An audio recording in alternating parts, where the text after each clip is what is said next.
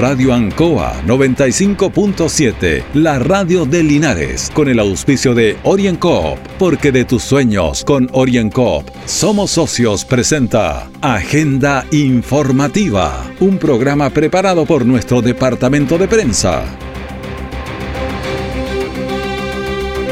Bienvenido a Agenda Informativa de este día miércoles 11 de agosto a del 95.7 Radio Ancoa junto a don Carlos Agurto en la coordinación. Primer caso Delta en Linares, una mujer de 50 años aproximadamente dio positivo con esta variante.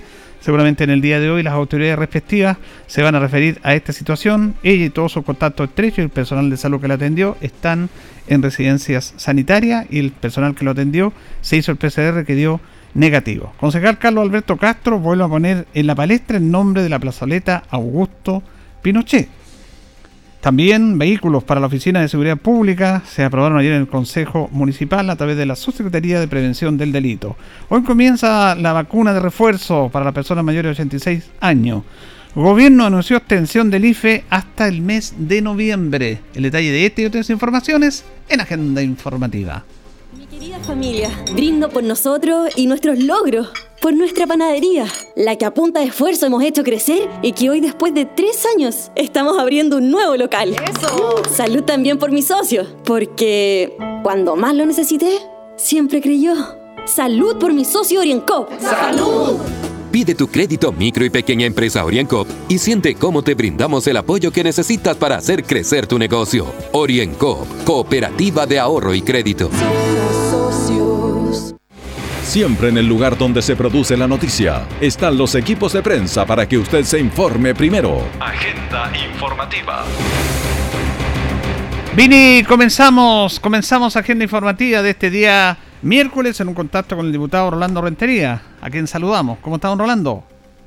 Muy buenos días, Julito. Muy buenos días a todos los que están escuchando la radio en Cuba.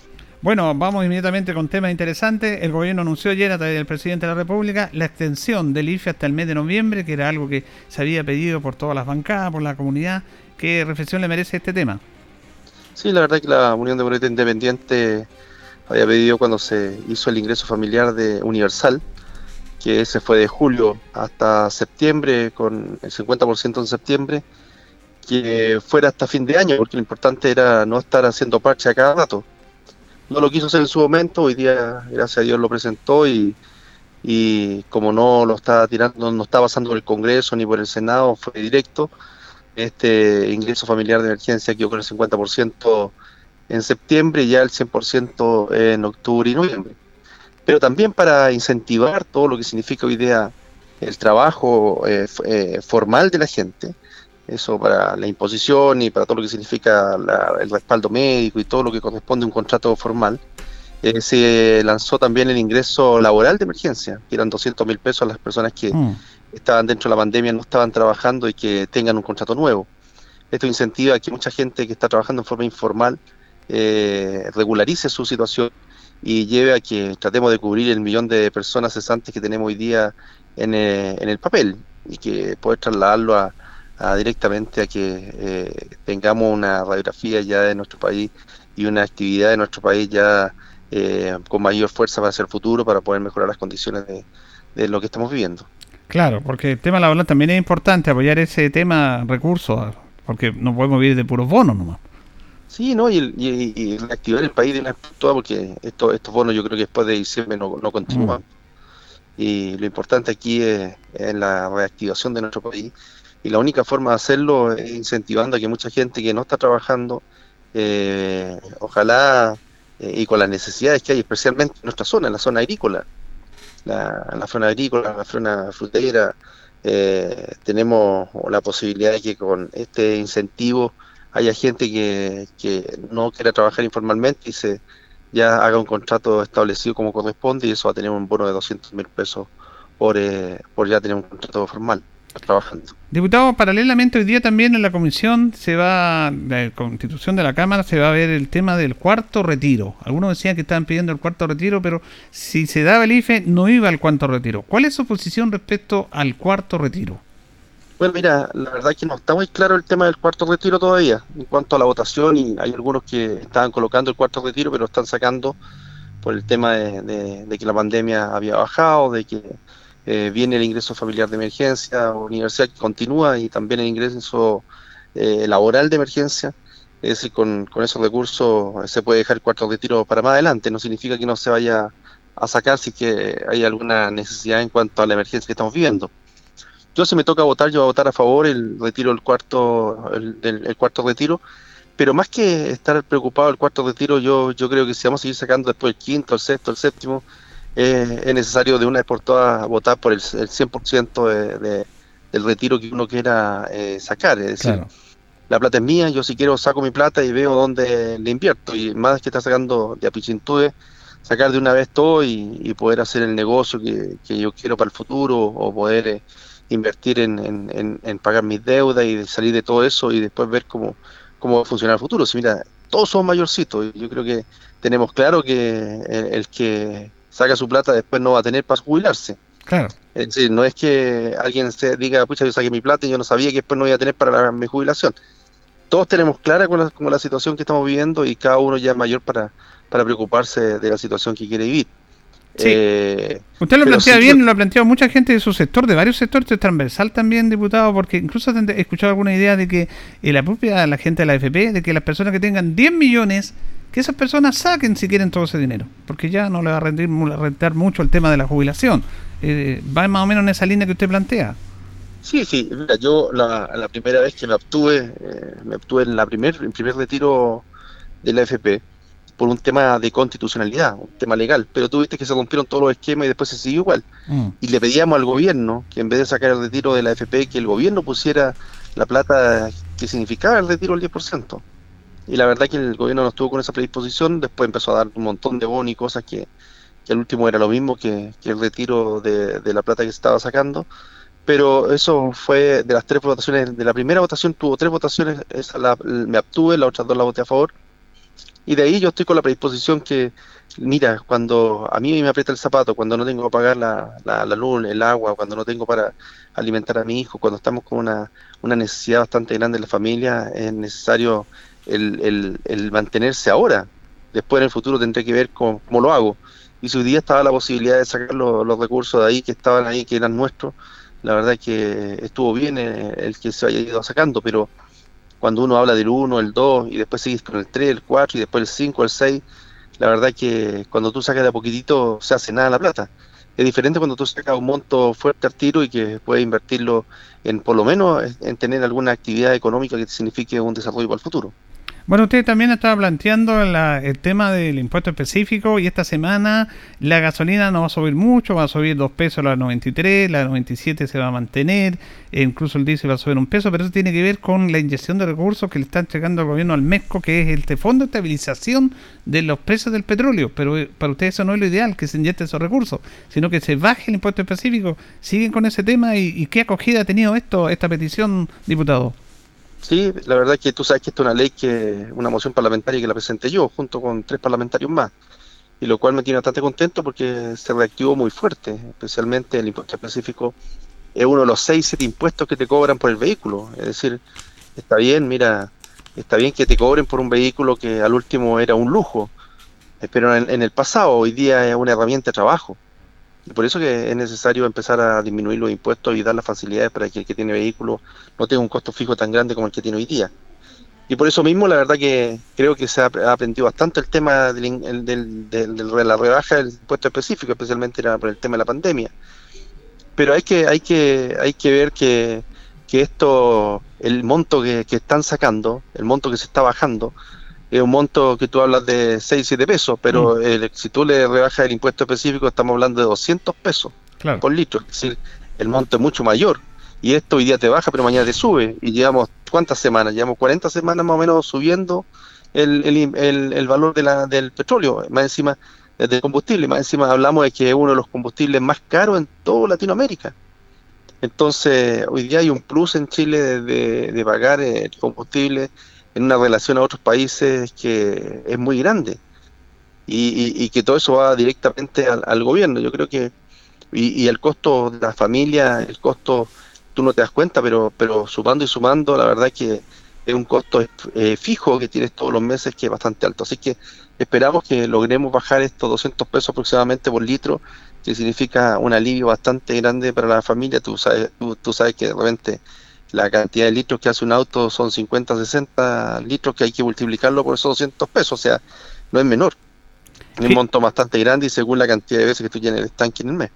Finalmente, diputado Orlando Rentería, eh, se están haciendo gestiones, estuvo la ministra de Agricultura acá, para declarar la región del Maule como zona de emergencia agrícola, sobre todo por esta crisis hídrica tremenda que ha tenido nuestra, nuestro país y nuestra zona.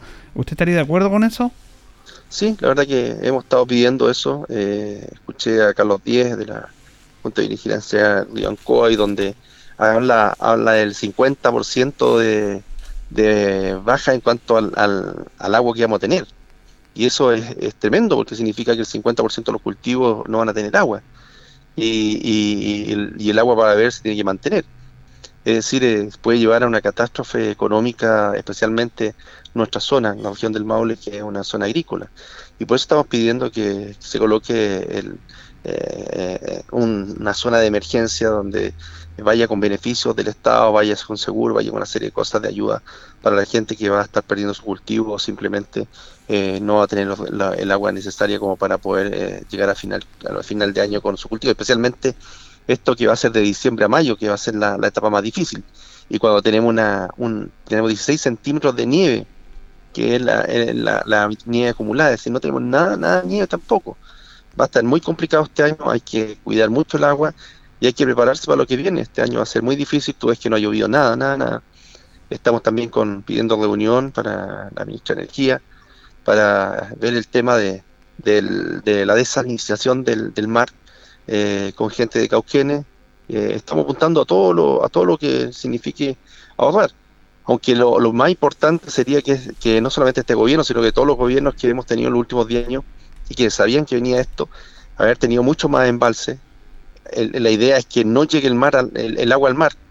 Ves que llega una cantidad de agua tremenda al mar y, esa no debería perderse, esa debería haber estado ya regando cultivos, ya en embalses, ya en, represas que signifiquen el poder eh, tener algo guardado hacia el futuro. Cuando a mí me preguntan y me hicieron una consulta los días, ¿qué crees tú? ¿De que antes había más agua en, el mundo o menos agua?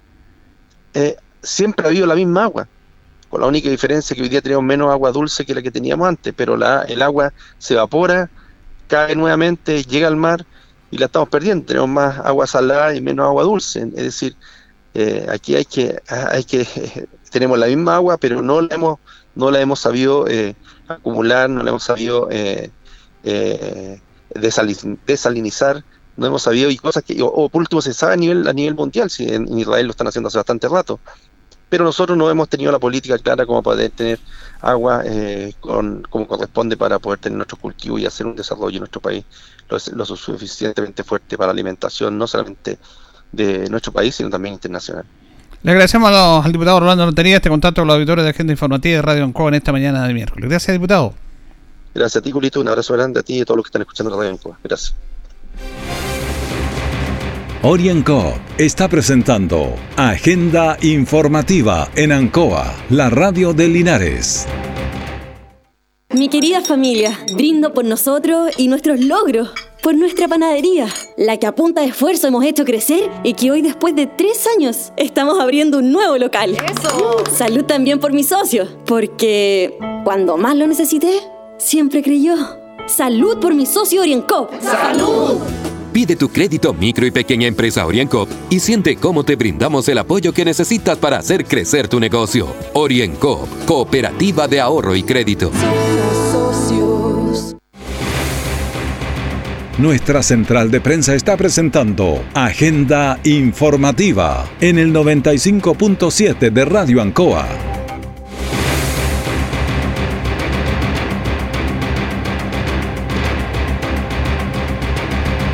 Bueno, a partir de hoy día se empieza a aplicar la eh, vacuna de reforzamiento, tercera dosis, eh, las personas vacunadas con Sinovac hasta el 14 de marzo. Eh, así lo va a conocer la Seremi Marlene Durán también, que empieza hoy día todo ese proceso. Este miércoles comenzamos nosotros, y en todo el país se comienza con la tercera dosis, que es la dosis de refuerzo para las personas que recibieron el esquema completo con vacuna Sinovac en primera instancia y esta semana, entre miércoles y viernes, se va a comenzar con los mayores de 79 años. mayores de 79 años, durante esta semana deben acercarse a los centros de vacunación en algunas comunas, como por ejemplo en Talca, eh, van a ser, se va a hacer el mismo proceso que se hizo con eh, las primeras dosis y al ser adultos mayores se va a acercar, eh, los centros de salud van a hacer trabajo en terreno y también otras comunas también lo van a realizar así, pero eso es un trabajo que cada comuna lo determina. Importante también destacar que toda esta tercera dosis va a ser con AstraZeneca y que todas las personas que sean inmunocomprometidas o que tengan algún antecedente de, enfermedades que, sean que, de cáncer o, que estén en realidad en, tratamientos eh, de trasplantes, van a recibir la tercera dosis, no va a ser con AstraZeneca, sino que va a ser con eh, Pfizer. También el delegado regional Juan Eduardo Prieto se refiere a este proceso de la tercera dosis en nuestro país pero reforzar el llamado y destacar que ya hoy día estamos partiendo el proceso los próximos días de una tercera dosis. Hay países que todavía no tienen ni siquiera la primera, por lo tanto eso es muy importante, un tremendo trabajo, lo ha dicho el presidente, lo ha dicho el ministro, eh, vacunas van a haber para todas las personas, a lo mejor un, plazo un poquito antes, otro después, los niños sobre todo, pero, pero darle tranquilidad a, a todas las familias y las personas que se está trabajando para que, todos tengan la posibilidad de vacunarse y, también que sean muy responsables. Hoy día no nos podemos relajar, seguimos eh, con la pandemia, hemos visto que los casos han bajado considerablemente, en nuestra región del Maule están todas las comunas en fase 3 y fase 4, pero, pero aquí lo importante es hacer un trabajo muy muy, muy fuerte intradomiciliario. Hoy día los contagios, la mayoría, son a través de, de las casas, de las reuniones familiares, de las reuniones con amigos, por lo tanto hay que ser muy riguroso con todo el autocuidado y con todas las medidas sanitarias que el Ministerio de Salud ha estado difundiendo. Orienco está presentando Agenda Informativa en Ancoa, la radio de Linares. Mi querida familia, brindo por nosotros y nuestros logros por nuestra panadería, la que a punta de esfuerzo hemos hecho crecer y que hoy después de tres años estamos abriendo un nuevo local. ¡Eso! Salud también por mi socio, porque cuando más lo necesité, siempre creyó. Salud por mi socio Oriencop. ¡Salud! Pide tu crédito micro y pequeña empresa Oriencop y siente cómo te brindamos el apoyo que necesitas para hacer crecer tu negocio. Oriencop, Cooperativa de Ahorro y Crédito. Todo el acontecer noticioso del día llega a sus hogares con la veracidad y profesionalismo de nuestro departamento de prensa. Agenda informativa.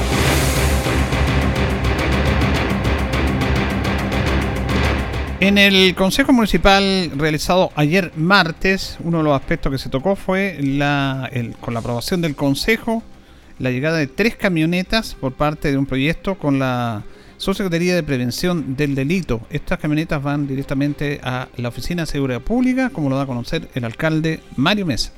Que nos motiva en este segundo mandato, donde tengo el privilegio de ser alcalde, es la seguridad pública.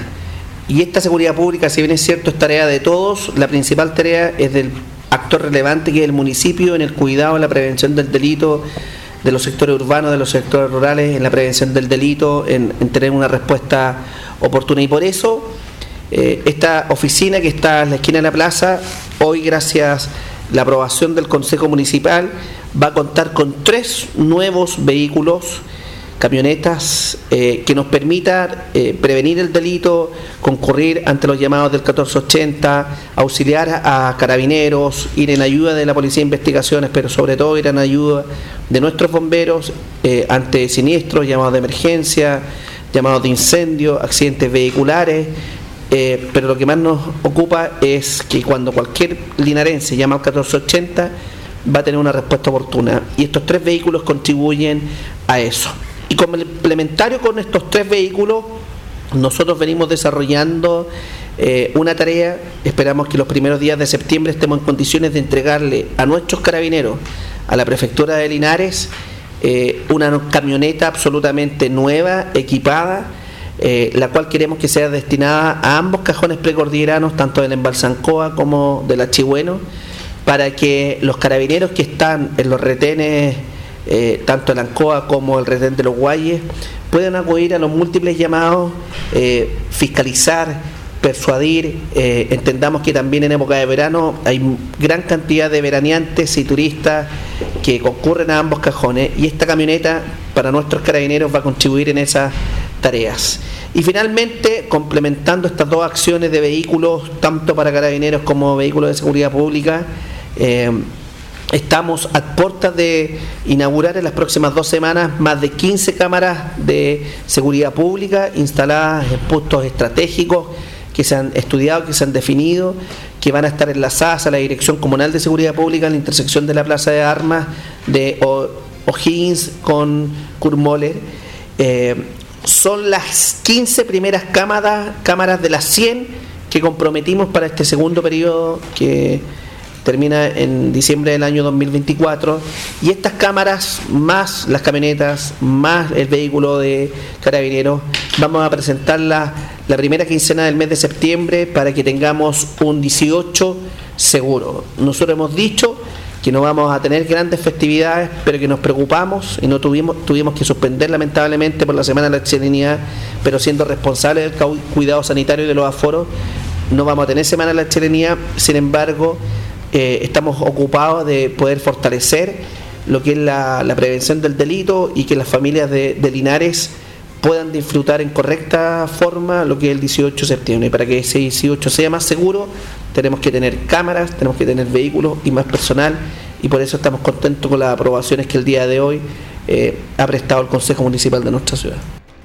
En ese mismo aspecto, la concejala Cintia Labraña también apoyó esta iniciativa, pero también destacó la posibilidad de tener una conversación con las personas que trabajan en la Oficina de Seguridad Pública para ir trabajando este tema. Dice que la seguridad ciudadana es una prioridad en esta gestión.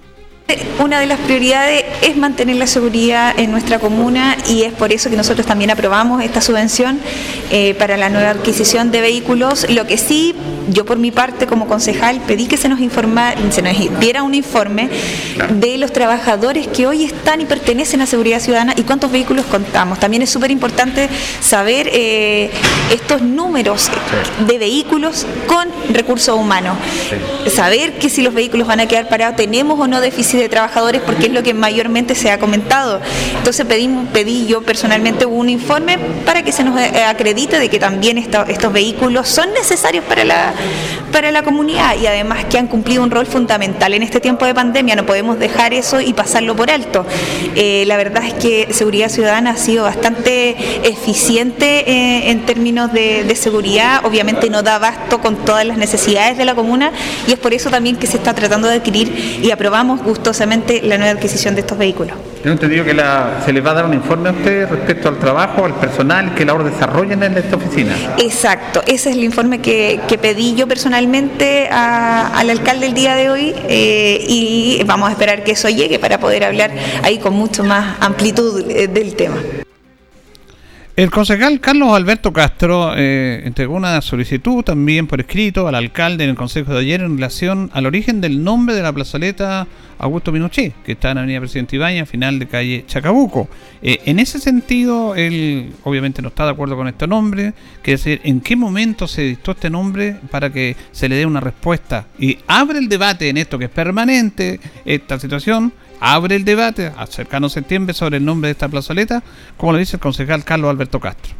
De los espacios públicos, cómo se recuperan y, también teniendo en claro que tenemos el nombre de una plazoleta que en el fondo está provocando una división entre la ciudadanía de Linares que no es algo que unifique, sino que eh, separa a la ciudadanía. Y en ese aspecto, lo que a mí me llama la atención, y como soy profe de historia además, es que no tengo documentos que digan cuánto se puso el nombre, cuál fue el decreto alcaldicio, por lo tanto mi requerimiento en este caso en cuanto a información proporcionada por el, por el municipio es el decreto alcaldicio que lo eh, ha nominado esa plazoleta con el nombre del dictador Augusto Pinochet.